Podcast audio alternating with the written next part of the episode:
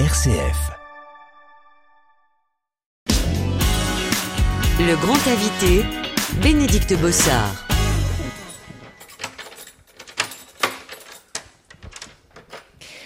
Il y a parfois des trésors cachés à portée de main dont on ne pourrait soupçonner l'existence. C'est le cas à Strasbourg, hein, très exactement à la Maison interuniversitaire des sciences de l'homme, où je vous emmène aujourd'hui.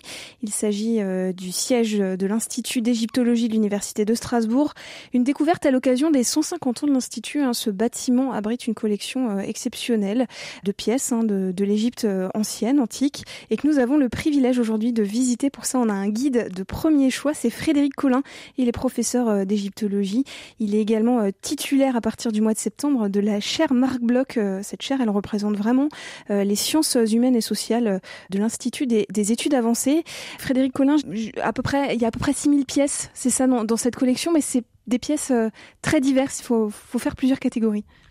Voilà, alors il y a environ 6500 pièces dans la collection parmi lesquelles un peu plus de, de 3000 pièces sont assez répétitives parce que ce sont des étiquettes de jarres inscrites en hiératique.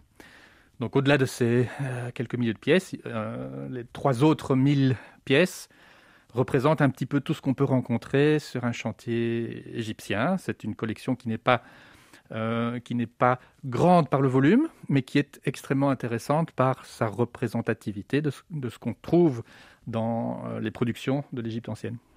Alors, euh, sur euh, ces 6000 pièces, est-ce que toutes viennent d'un même endroit ou est-ce que c'est des provenances euh, historiques et, de lieux également géographiques diverses Alors, les provenances de ces objets, en fait, sont fonction de l'histoire des acquisitions et donc de l'histoire tout court de l'égyptologie en Alsace. Une partie, la, plus grande partie des objets ont été en fait acquises, acquis ces objets en euh, au XIXe siècle, à la fin du XIXe siècle et au tout début du XXe siècle, à l'époque allemande. Donc ça, c'est les, acquisitions les plus nombreuses.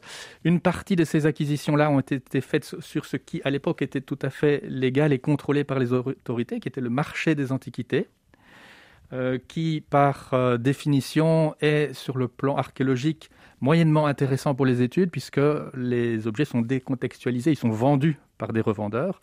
Euh, qui ont pignon sur rue, hein, euh, mais qui ne donnent euh, généralement pas d'informations très précises sur la provenance. Et une autre partie de ces acquisitions sont en fait des dons de la part de collègues du deuxième professeur d'égyptologie de Strasbourg, qui s'appelait Wilhelm Spiegelberg, qui, avait une, qui, a eu, qui est un des plus grands égyptologues de l'histoire de l'égyptologie, qui avait beaucoup de relations avec des collègues, notamment anglais, dont il publiait une partie du mobilier, et en particulier dont il publiait les textes, parce que c'était un grand spécialiste reconnu. Et en, euh, comment dire, en remerciement et en échange de bonnes relations, il a reçu beaucoup euh, d'objets de la part de ses collègues fouilleurs qui eux-mêmes euh, avaient acquis ces objets lors de, fouilles scientifiques et encadrées, au terme, des, au terme desquels il y avait ce qu'on appelait un partage d'objets entre des objets qui étaient laissés en Égypte euh, pour euh, alimenter les, musées égyptiens et une autre partie des découvertes qui était exportée pour être exposée dans des, musées ou bien dans des collections euh, des institutions organisatrices de ces fouilles. Donc c'est des objets qui nous apprennent bien sûr beaucoup sur l'histoire égyptienne, mais qui reflète aussi quelque part euh, l'histoire de, l'Institut d'égyptologie, je le rappelle, qui fête euh, ses 150 ans euh, cette année. pour qu'on se rende bien compte, nous, public, pas forcément très avertis, qu'est-ce qu'elle représente aujourd'hui, cette collection, peut-être au niveau de la France? Je crois qu'il n'y a pas beaucoup d'universités qui disposent d'une collection comme celle-ci, et puis peut-être aussi à l'échelle européenne. Alors, ben, c'est simple. pour ce qui est des universités dans lesquelles les étudiants peuvent suivre une formation complète d'égyptologie, de la licence au master au doctorat. Donc il y en a cinq, dont Strasbourg. Nous sommes la seule université qui, en ses locaux, en son sein, euh, continue de, pouvoir travailler sur une collection égyptienne. Donc on est les seuls. Bien entendu, il y a aussi euh, des collections de statues divers ailleurs en France euh, qui touchent l'égyptologie, et en particulier le musée du Louvre, qui est la une des plus extraordinaires collections au monde, il y a au Louvre une formation au patrimoine, à l'histoire de l'art, etc. Mais le Louvre n'est pas une université, et donc nous sommes la seule université qui a cette chance extraordinaire pour les étudiants de master, de doctorat et pour les, chercheurs. Donc ça c'est important, faut le souligner, on n'est pas dans une collection qu'on peut visiter, on n'est pas dans une collection de musée, on est vraiment dans une collection universitaire scientifique. C'est quoi la différence entre les deux? Alors je vais nuancer ce que, vous venez de dire. Euh, en fait, on n'est pas dans un musée. C'est ça, là vous avez raison, on n'est pas dans un musée. Euh, entre parenthèses, pour mes amis euh, conservateurs de musée, eux aussi font de la recherche. Hein. je ne voudrais pas que nous les vexions. Mais par contre, vous avez tout à fait raison d'insister sur le caractère universitaire de cette collection. c'est une collection qui sert à l'enseignement, qui sert à faire des exercices pour les étudiants, qui euh, fournit parfois des sujets de mémoire de, master, par exemple, et aussi est une, collection de recherche pour, les, pour les chercheurs, puisqu'une partie de ces objets ne sont toujours pas publiés depuis qu'ils ont été acquis. Donc on travaille beaucoup, beaucoup là-dessus depuis, depuis des années. mais par contre, nous, nous, nous ouvrons la collection aux visiteurs régulièrement via des euh, inscriptions gratuites, d'ailleurs, des inscriptions gratuites sur via un, compte Facebook.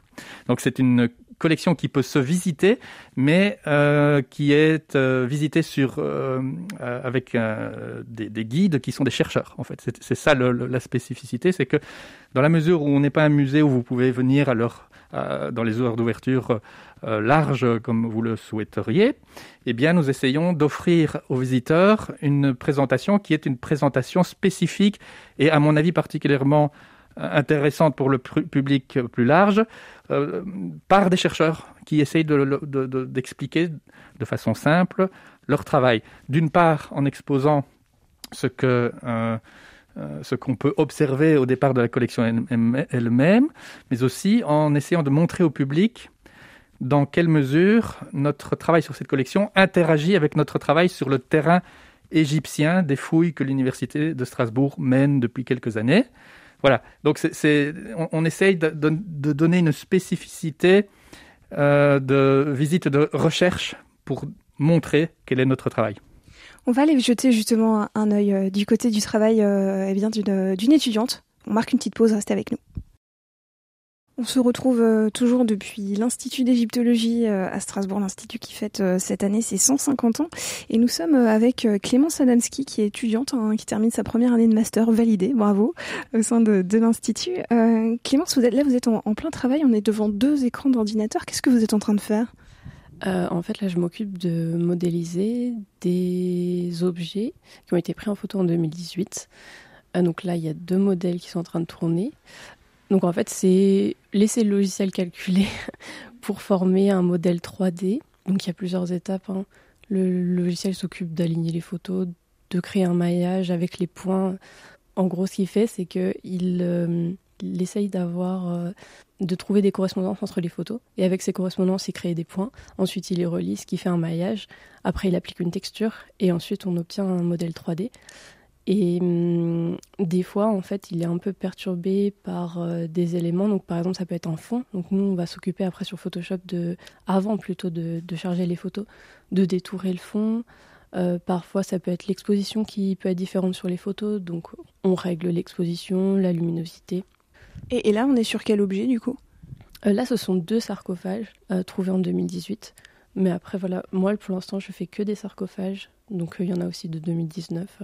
À quoi ça sert de modéliser justement des objets, sachant que vous avez une belle collection sous la main? Pourquoi, pourquoi passer par cette étape-là? Eh bien, parce que là, ces objets-là, ils sont restés en Égypte. Donc, ça permet de les étudier. Et puis, ben, ça va assez vite sur le terrain. Donc, on, je suppose qu'on n'a pas vraiment le temps de regarder les objets. Donc, euh, par exemple, là, on peut voir avec la modélisation 3D. Bon, là, je peux pas bouger le modèle, mais euh, vu qu'il est en train de calculer, mais on, peut voir des traces d'humidité, ce genre de choses. Donc, par exemple, là, euh, ça peut nous indiquer qu'il a été entreposé autre part avant, donc une, une seconde inhumation. C'est presque travailler comme si vous travailliez sur un, objet qui, que vous avez sous les yeux? Ouais, c'est ça. Si la modélisation est bien réalisé, On peut voir vraiment tous les détails. euh, même on arrive à voir, par exemple, là, il y a- il y, a une momie, en fait, c'est pas un- le sarcophage n'est pas vide. Euh, on peut voir euh, même les plis du lin, le, le maillage. Et ce, ce sarcophage-là, du coup, il, il vient d'où exactement en Égypte? Sur quel site il a été trouvé? Bah ça, c'est dans l'Assassif, qu'on dit vallée des Nobs. Donc, c'est dans une tombe, la tombe d'ébène numéro 33. Et c'est la tombe d'un prêtre. Le grand invité, Bénédicte Bossard. Et pour aujourd'hui, nous sommes ensemble euh, depuis la Maison interuniversitaire des sciences de l'homme, un siège de l'Institut d'égyptologie de l'Université de Strasbourg, pour une découverte euh, de cette collection de l'Institut d'égyptologie qui, je vous le rappelle, fête ses 150 ans cette année. Et nous, on voyage aujourd'hui, euh, notamment au gré des objets, avec notre guide, l'égyptologue Frédéric Collin. On a suivi il y a quelques minutes le travail d'une étudiante qui était en train de modéliser des objets. Pourquoi est-ce qu'on procède justement à ce travail de modélisation? Alors, le, travail de modélisation, ce n'est qu'un aspect de tout le travail qui est le devoir de l'archéologue, qui consiste à documenter tout ce qu'il observe. Parce que le, but des fouilles archéologiques, depuis très très longtemps, ce n'est plus de trouver de beaux objets ou des objets qui ont une valeur intrinsèque pour les conserver, les étudier, les mettre sur des étagères. Euh, le but, c'est de construire et d'écrire l'histoire des pratiques de nos ancêtres euh, humains, quelle que soit la civilisation.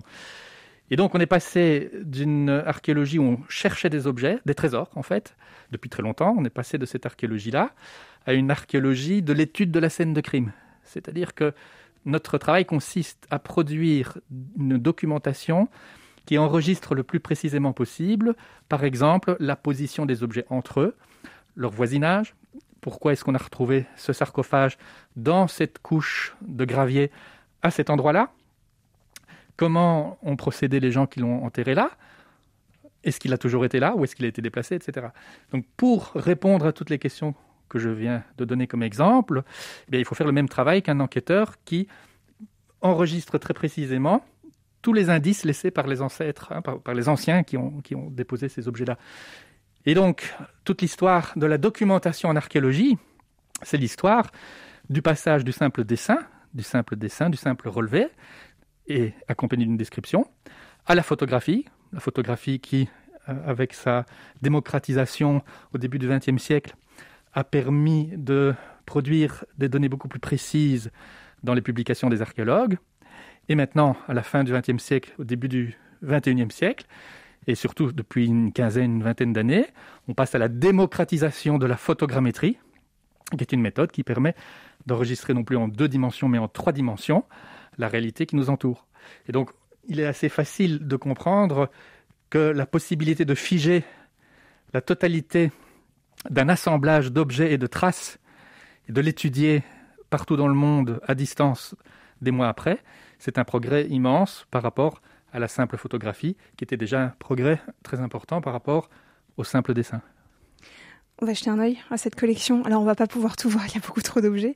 Juste une question un peu, euh, peut-être avant de, de- de découvrir certains de ces objets.